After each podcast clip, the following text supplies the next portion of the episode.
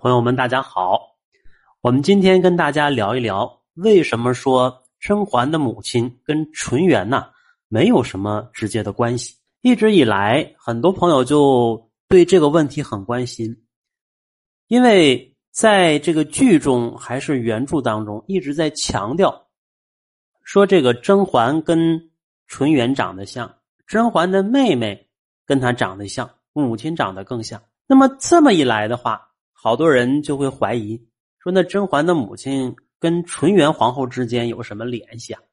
因为在我们的印象当中，两个人长得像，肯定是有血缘关系。哪怕像浣碧跟甄嬛呢，她是同父异母，但是呢，相似之处也很大。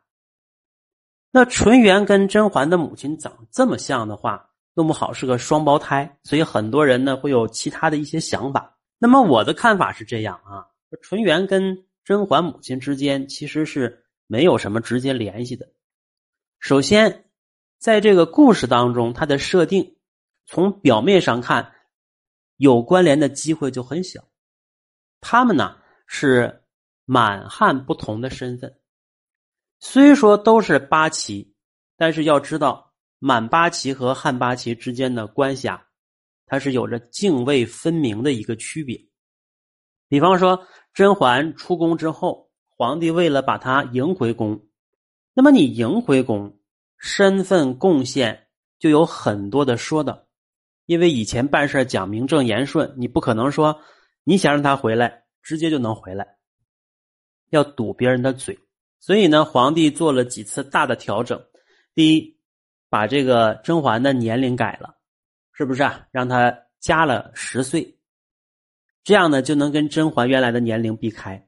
二呢，给她提高了身份，啊，提高了身份之一呢，给她加了个儿子，是不是啊？四阿哥的生母，这不以前四阿哥的妈妈没人敢提嘛，这回把甄嬛当他妈敢提了。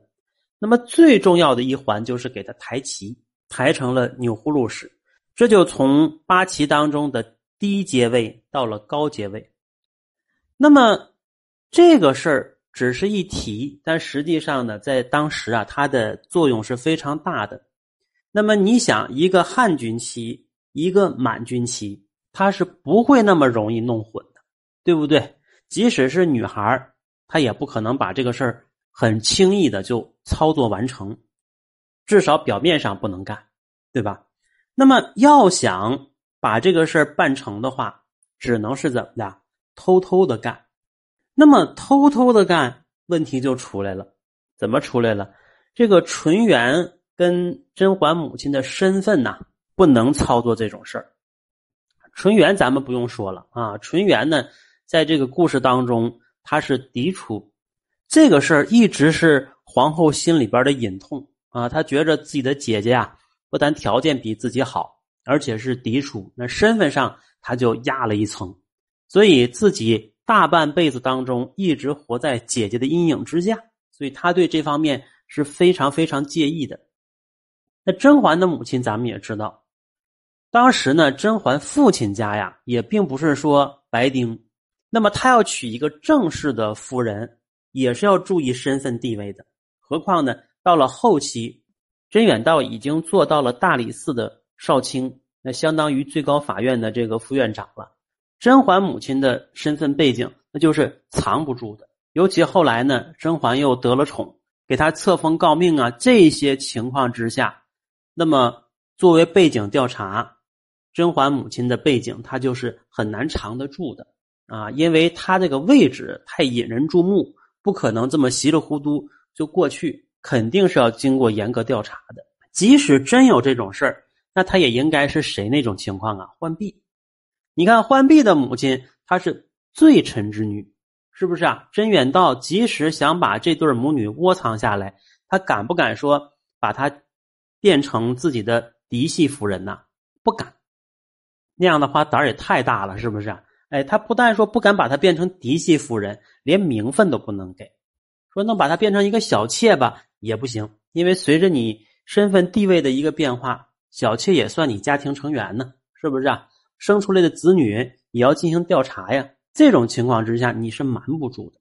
所以只能是说让浣碧变成奴仆啊，这个奴仆来历没人关注，是不是啊？这种情况之下才有可能把它藏起来。而甄嬛母亲她的这个身份地位，如果他背景当中真的是个弃婴啊、抱养啊，或者是其他情况，以这种面目示人的话，极其容易被人拆穿。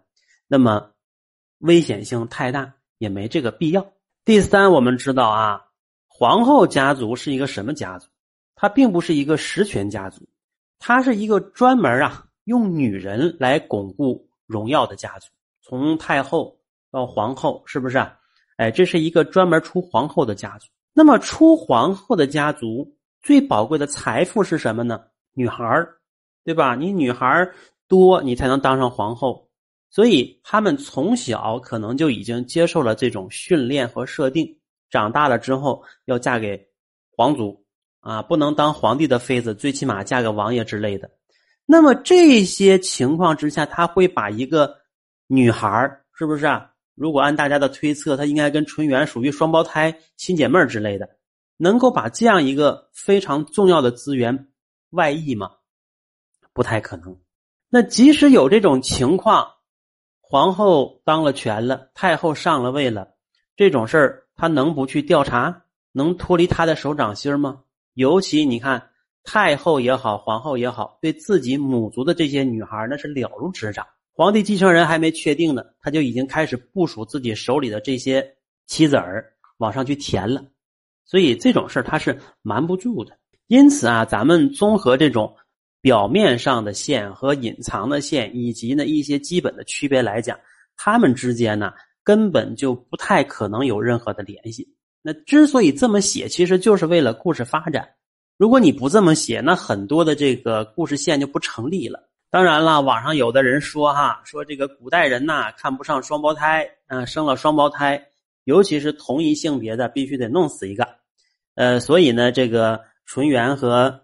甄嬛妈妈的这个母亲呐，把这个孩子给送出去一个，这种说法呀根本站不住，因为古代的双胞胎呢也很多，比方说，呃，唐宗宗和韦皇后的女儿安乐公主和永泰公主，她就是双胞胎，对不对？包括呢我们熟悉的像白居易和他的兄弟白行简，那也是双胞胎，只不过呢一个有名，一个没名。古代的双胞胎也有。但是呢，因为古代人特别重视啊这个嫡庶尊卑，所以每一个孩子出生之后，即使是双胞胎，也要非常明确的弄出来谁是老大，谁是老二，而且也不宣传这个。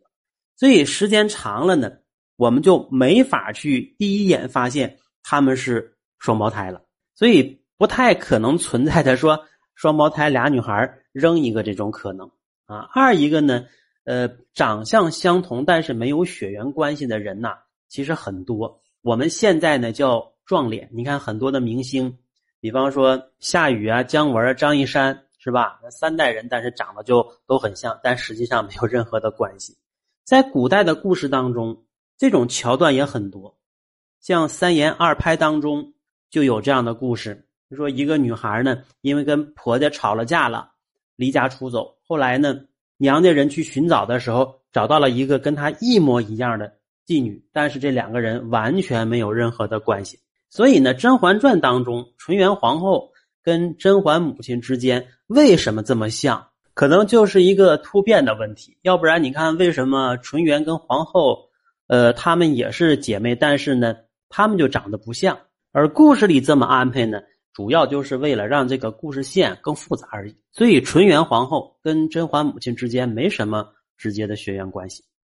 好了，这是我们今天跟大家聊的一个话题啊，大家有什么想听的可以继续留言，同时欢迎大家关注我的专辑和频道。本节目由喜马拉雅独家播出，我们下次再见。